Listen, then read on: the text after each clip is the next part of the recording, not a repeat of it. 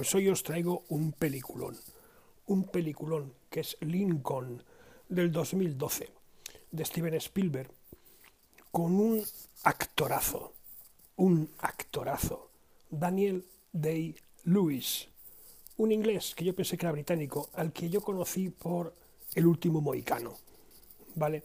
Y que luego me le volví a encontrar en Gangs of New York y en un activista del IRA, creo, algo así. Bueno, pues resulta que este hombre es un monstruo, la verdad es que lo es, es un verdadero camaleón, es seguidor del método. Y lo veis porque en cada película que encarna es distinto, es el personaje en sí. Y por lo visto, bueno, es un método que pasa mucha factura, ¿vale? Y, que tiene tres Oscars como actor principal. Es uno de los tres únicos actores de la historia que tiene tres Oscars. Por Mi pie izquierdo, del 89, There Will Be Blood del 2007 y por esta película del 2012. Es impresionante. Bueno, ¿qué más? Vamos a ver qué, qué, más tiene porque aquí hay de dónde tirar del hilo. Es, es, muy curioso. Empezó en Gandhi, luego en The Bounty, en mi hermosa lavandería, en una habitación con vistas, es de, en la insoportable levedad del ser, que yo no lo recuerdo, hace de Thomas, mm, increíble. Everest Mill, New Jersey, mi pie izquierdo, el último mohicano, La edad de la inocencia, En el nombre del padre, que es el otro en el que yo lo conocía como de activista de Lira, en The, Crucible, The Boxer, Gangs of New York, A.B. Singer, The Ballad of Jack and Rose, The Will Be Blood, Nine, Lincoln y la última que ha hecho porque ya se ha retirado y no es que sea muy mayor, Phantom Thread, ¿vale? Ha hecho también algunas cositas en televisión es muy selectivo en sus, um, en sus um, papeles. O sea, los selecciona mucho a lo que parece. Pero bueno, ha hecho casi una peli cada dos, tres años. Cada dos, tres años. Y es un actorazo. Hay que tirar del hilo. Habrá que intentar verle todas las películas. En este papel de Lincoln, le recuerdo. Eh, me lo he encontrado tal y con la imagen que yo me hice de Lincoln. Porque era un hombre de muchas anécdotas contaba siempre, siempre estaba contando cuentecitos. Y es muy pausado y es muy tal. Al final parece que Lincoln, bueno, recordad que hay tres momentos históricos en Estados Unidos, no sé si este de Trump va a ser otro, tres momentos históricos, porque vienen a ser cada 100 años, eh, que es em, la fundación, con los cinco o seis padres fundadores y bueno, todos los que estuvieron mezuconeando ahí, cinco o seis, que básicamente fueron dos, tres. ¿eh? Pero bueno, luego estuvo Em, Lincoln, con su guerra de secesión, la fundación de los Estados Unidos de América, hasta entonces habrían sido estados confederados, y eh, Roosevelt con la crisis del 29, con eh, el asentamiento del Estado federal como poder total. Bien, esos tres periodos. Con lo cual Lincoln, yo de Lincoln habré leído un par de biografías, creo, de una estoy seguro, que es de Gore Vidal. Seguro, seguro, seguro. Y la otra, pues no lo sé. Pero la de Gore Vidal es muy geográfica. Bien. Y os dejo. Os dejo el, em, el personaje en sí. Me parece. Lo voy a comentar ahora un poquito por el tema de la historia.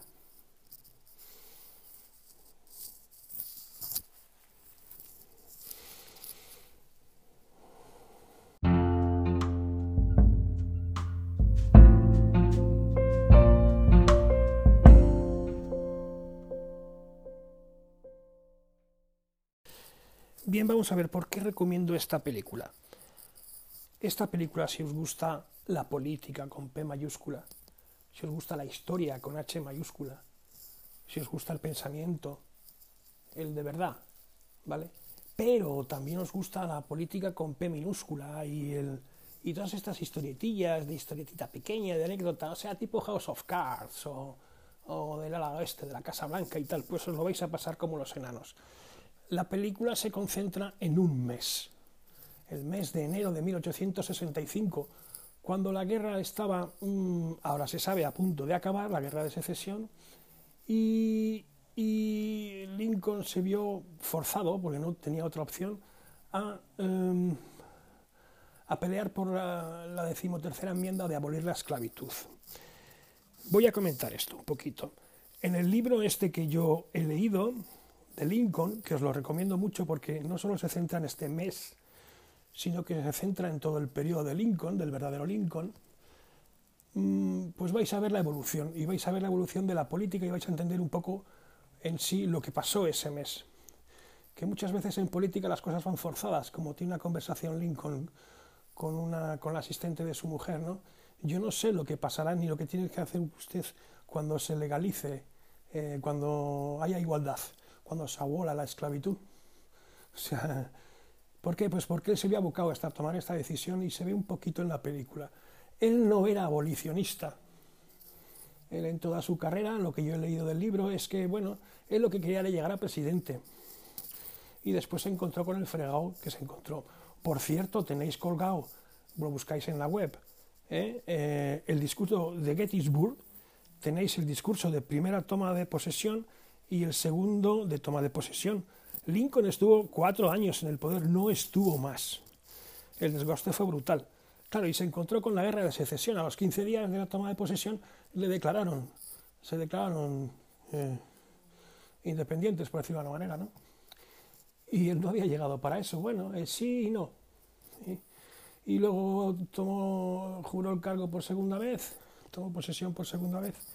Y al mes, no, en abril creo, sí, sí, al mes o un mes y medio, pues lo mataron. Y eso fue todo. Bueno, eso fue todo.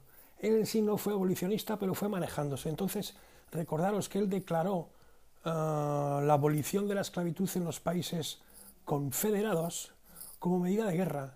Y claro, políticamente se encontró o se iba a encontrar con el problema de que eso era una confiscación porque no estaba en guerra, era una rebelión interna. Entonces, claro, esa medida se entendía como confiscatoria y se entendía, a pesar de las presiones, como una medida mm, de guerra. Claro, una vez que acabara la guerra o la rebelión, se iba a encontrar con el problema de que eso se podría revertir. Y eso le daría muchos problemas. Y a mayores era forzar, porque se cruza con un tema de negociación. Por cierto, en la Guerra Civil Americana murieron 620.000 personas, es la cifra que se maneja, se manejaba hasta ahora, que es una barbaridad para la época, ¿vale? Ahora se sube la cifra, se quiere subir a 700 y pico mil, que es una barbaridad para la época en cualquier caso. Pero comparado con qué? Comparar con los que murieron en la Segunda Guerra Mundial, 400.000 americanos. Comparar con los que murieron en la Primera Guerra Mundial, ciento y pico mil americanos. Tanto que nos han vendido de propaganda que la Segunda Guerra Mundial la ganaron los americanos. Así que pongamos un poco también las cosas en su sitio. La, guerra de secesión fue brutal. Brutal. ¿eh? Y claro, la guerra había que acabarla y se le cruzó a Lincoln con el tema de la comisión esta de negociación, que es lo que sale. Y es una parte importante del film porque pasa en pleno periodo de aprobación de la esclavitud, donde él, claro, ya tiene que mirar al futuro. Y, así es como funciona la política, un poco patada arriba y ir avanzando. ¿no? Yo no digo que esté mal cambiar de opinión, él no era claramente abolicionista, tal y como refleja el libro que yo he leído y que os dejo en el enlace. Eso es lo que parece. Pero luego, bueno, fue cambiando. Claro, hay que adaptarse a la política real y al momento real, ¿no? Y, y salen los trajemanejes y hay que tomar la decisión de si tiene que tomar la decisión de si pacta con esta comisión una una tregua o un acto de paz o un acto de rendición, como queráis, rendición, los sudistas no iban a aceptar, eso está claro. O eh, tira para adelante con el tema de la decimotercera enmienda y sale el cabildeo de cómo va consiguiendo los votos y demás. ¿no? Es fantástica, por cierto, el, el speech que hace Tommy Lee Curtis, que mm, hace el papel de republicano y que al final acaba defendiendo él es, anti, es, el, es abolicionista total y acaba defendiendo la igualdad ante la ley, que es defender lo mismo, pero dicho de otra manera. Dicho de otra manera es que no todos somos iguales. Y es la segunda parte de la peli que os quiero aclarar. Pero como primera me parece muy bien. Y os voy a dejar el recorte en el que está hablando con los telegrafistas cuando tiene que tomar la decisión, en el que lo que hace es preguntarles si... Eh, si estamos preparados para los tiempos que nos tocan. que es una buena pregunta, porque evidentemente no llegó, no llegó a eso y tenía que tomar una decisión difícil. Si que siguiera muriendo gente, porque tampoco tienes muy claro, no tienes certidumbre de cuándo va a acabar la guerra, con 600.000 muertos a tus espaldas ya, o pactar. O pactar y, y dejar la igualdad frente a la esclavitud para más tarde, ¿no? Abolir la esclavitud. Que en esto entraré un poquito más tarde. Me gusta el tema del politiqueo porque está muy bien. Veis que las cosas no son tan claras. Cuando se echa la vista atrás, sí, claro, todo tiene una narrativa perfecta. No. La esclavitud de hecho sería un problema más. Nada más. Un problema más. Importante, sí, como el Brexit. ¿No?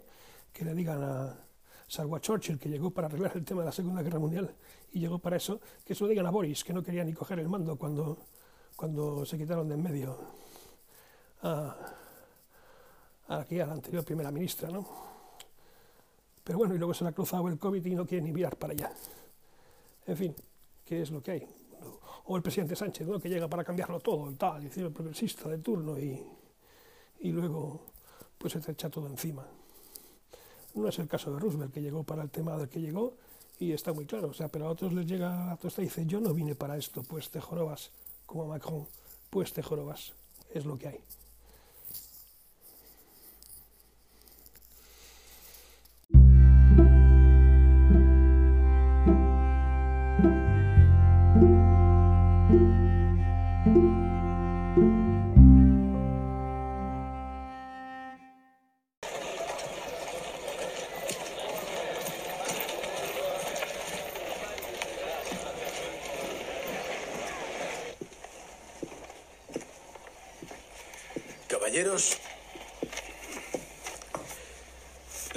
Que hagan algunos cambios en su propuesta antes de entregarla al presidente. Queremos ir cuanto antes a Washington. ¿El señor Lincoln le ha pedido que nos diga eso? Ahí pone garantizar la paz para los dos países y sigue en esa línea. No sé lo que... Solo hay un país. Usted y yo somos ciudadanos de ese país. Yo lucho para protegerlo de rebeldes armados. De ustedes. El, el, señor Blair nos, nos dijo, nos, ¿qué diantre? Le dijo al presidente Davis que íbamos Un particular como Preston Blair puede decir lo que le plazca, ya que no tiene autoridad de ninguna clase. Si quieren negociar la paz con el presidente Lincoln, plantéense hacer correcciones. Si no vamos a tratar de una tregua entre naciones en guerra, ¿qué rayos hemos venido a tratar? Su rendición. Oficina Telegráfica del Ejército, Departamento de Guerra. Para Abraham Lincoln, presidente de los Estados Unidos, 20 de enero de 1865. Le expongo confidencialmente que estoy convencido tras conversar con los comisionados de que sus intenciones son buenas y su deseo sincero es el de restaurar la paz y la unión. Mi temor es que el regreso a su tierra sin ninguna manifestación de interés, interés por parte de autoridad alguna, señor Lincoln, ejerza una influencia negativa. Lamentaría que finalmente le resultara imposible entrevistarse con ellos. Quedo a la espera de sus instrucciones. Ulises S. Grant, Teniente General Fuerzas Armadas, Estados Unidos. Tras cuatro años de guerra y casi 600.000 vidas perdidas, está convencido de que podemos acabar ya con la guerra. Mi confianza en él es plena y profunda.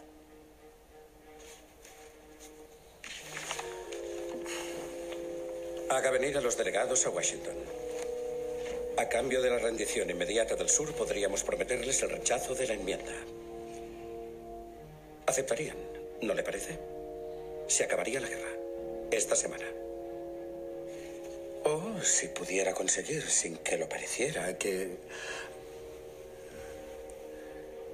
Mm, la delegación de paz podría sufrir demoras en su trayecto a través del río James a causa de los combates alrededor de Wilmington.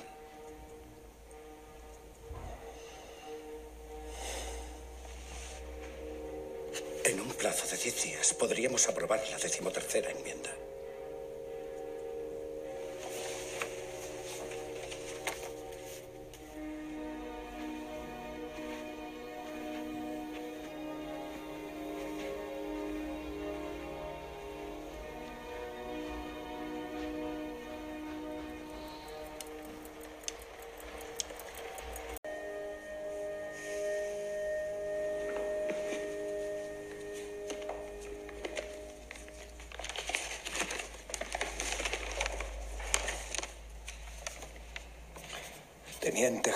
Ulises S. Grant, City Point.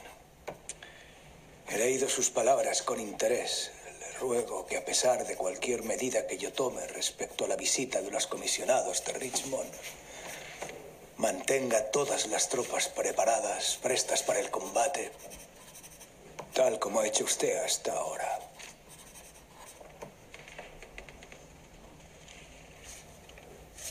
Que el capitán Saunders se ocupe de trasladar a los comisionados a Washington. A Lincoln y la fecha. Sí, señor. ¿Lo transmito, señor? ¿Creéis que decidimos nacer?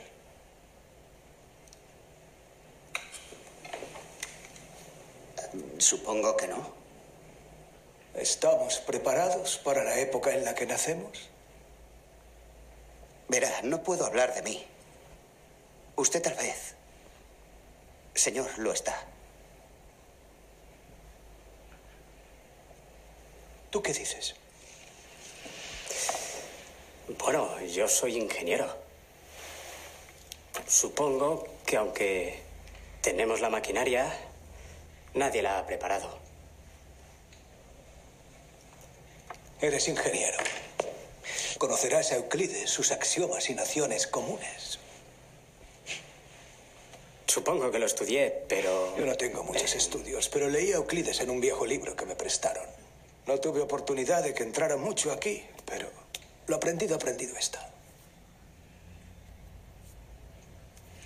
La primera noción común de Euclides es esta. Las cosas que son iguales a una misma cosa son iguales entre sí. Es una regla de razonamiento matemático. Es cierta porque se cumple. Se ha cumplido y siempre se cumplirá. En su libro hmm, decía que era una verdad manifiesta. Ahí lo tenéis, incluso en ese libro de hace dos mil años sobre las leyes de la mecánica. Es una verdad manifiesta y que se cumple. Las cosas que son iguales a una misma cosa son iguales entre sí. Empezamos por la igualdad. Ese es el origen, ¿no? Ese equilibrio es, es la imparcialidad. Es la justicia.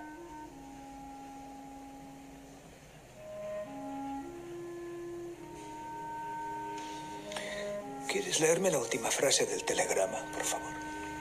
Que el capitán Saunders se ocupe de trasladar a los comisionados a Washington. Una ligera corrección si no te importa, Sam. Que el capitán Saunders lleve a los delegados a bordo del River Queen hasta Hampton Roads, Virginia, y que allí esperen hasta tener más noticias mías. Que no prosigan hacia Washington.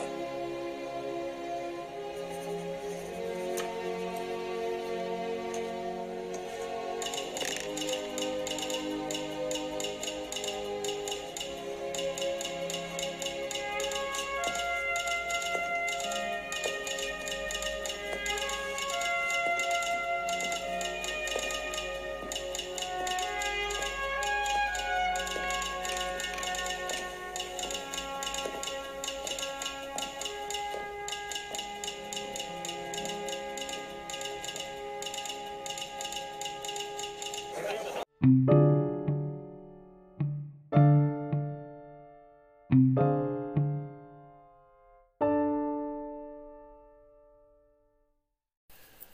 y vamos con el segundo tema que se me mezcla que es el tema del, del racismo. Por todos estos revisionistas y gente que confía mucho en el cientifismo y en los científicos. Bien, la raza es un concepto científico que nos vendieron en el siglo XIX ¿eh? y que está superado lo que parece científicamente. Y que científicamente no se puede hablar de ello porque no es políticamente correcto, pero que tampoco se puede criticar. ¿Por qué? Porque los, um, los componentes sociales usan la raza como defensa, agresión contra la sociedad occidental. Entonces, o es verdad o no es verdad. O se usa o no se usa. Entonces te acusan de racismo. O sea, o la raza no existe o existe. Si existe, hablemos de ella. Si no existe, no hablemos de ella. Bueno, el concepto está superado a lo que parece. Yo he llegado a esta película, que la tenía olvidada, ya os digo, por Hot Down, que saco un artículo y que os dejo ahí, ¿no? Bueno, la verdad es que contra una mina con Hot Down, pagar a la gente cuando merece la pena, hombre, darle un euro, por favor, dar un euro y medio, tres eurillos. Yo, es, la cantidad de petróleo que estoy sacando de Hot Down, es tremendo. Tres euros les he dado, les daré tres euros también este mes porque tiene unos artículos de fondo realmente impresionantes. No es para estar una vez que te has dado el apretón, ya solo tienes que estar un poco al quite, nada más. Pero pagar a la gente que merece la pena, darle una propinilla, hombre. Bueno, a lo que iba. Eh, entonces aquí aparece un hombre que también se me ha cruzado en un libro de cosmología, de cosmovisión del siglo XX que estoy leyendo, que es eh, Theodosius que era ucraniano, emigrado a Estados Unidos, y que lo que hizo bueno, pues es hacer, es un genetista y lo que ha hecho es avanzar en lo que es este tema. Entonces está el tema de la competición de Malthus, de la población, el crecimiento geométrico de la población, que esto está superado totalmente, o sea, Malthus se equivoca y ya está. Está el tema de la variación, ¿vale? Que es el tema de la Mark, o sea, la, la variación, la adaptación. ¿eh? Y luego está la mutación, que es la teoría de Darwin. Bien. En teoría, la primera unión que vino de esto fue entre Malthus y Lamarck, que se, Darwin, eh, la corriente darwinista la quitó de en medio muy fácil. Hay sus corrientes de opinión diciendo que porque le convenía mucho al sistema capitalista industrial del siglo XIX, ¿no? el tema de la competición. Por eso avanzó, que Darwin no fue el primero en decirlo. Y de aquí, de, esta, de Malthus y de la adaptación, por decirlo de adaptación física, pues vino la selección natural. ¿Vale? La adaptación de la, eh, que sobrevive el más apto. No el más apto, el mejor adaptado, que es distinto. Y la mutación que venía a través de Darwin, que viene por Mendel y por la variación genética. Salen estas dos corrientes. Yo os digo que la selección natural, bueno, quedó ahí, ha tenido mucha corriente, mucho tirón, y la mutación pues tenía el problema de que Mendel y la variación genética, pues claro que confiar en, el azar para, que, para sentar variaciones genéticas pues es muy complicado y se necesitaría mucho tiempo y tenía muchos problemas, y esto había que creérselo. Y entonces a principios del siglo XX pues, ya se empezó a hacer una síntesis de estas dos corrientes, que sigue sin estar claro, y que yo creo que viene a través de Bergson. Pero como no ha llegado a leer a Bergson con su Helen Vital, tiene que haber algo que esto lo une, está también el campo mórfico, está Lovelock con Gaia, o sea que hay una serie de corrientes ahí que os las dejo. Tirar del hilo. Es interesante, os dejo los enlaces y de pensar el tema del racismo. Porque, bueno, hay mucha manipulación en el tema. O el concepto de raza existe o no existe. Lo dicen los científicos, vete a la mierda. Los científicos dicen muchas cosas. ¿Vale?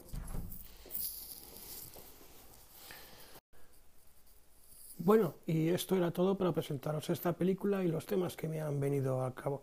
Si podéis echarle un vistazo si no la habéis visto, eh, puede que al principio os parezca un poco lenta, no lo es en absoluto, ¿vale? Tener en cuenta que es un mes y, bueno, darle vueltinas a la cabeza. Eso es todo. Ahí os lo dejo. Un saludo, hasta luego.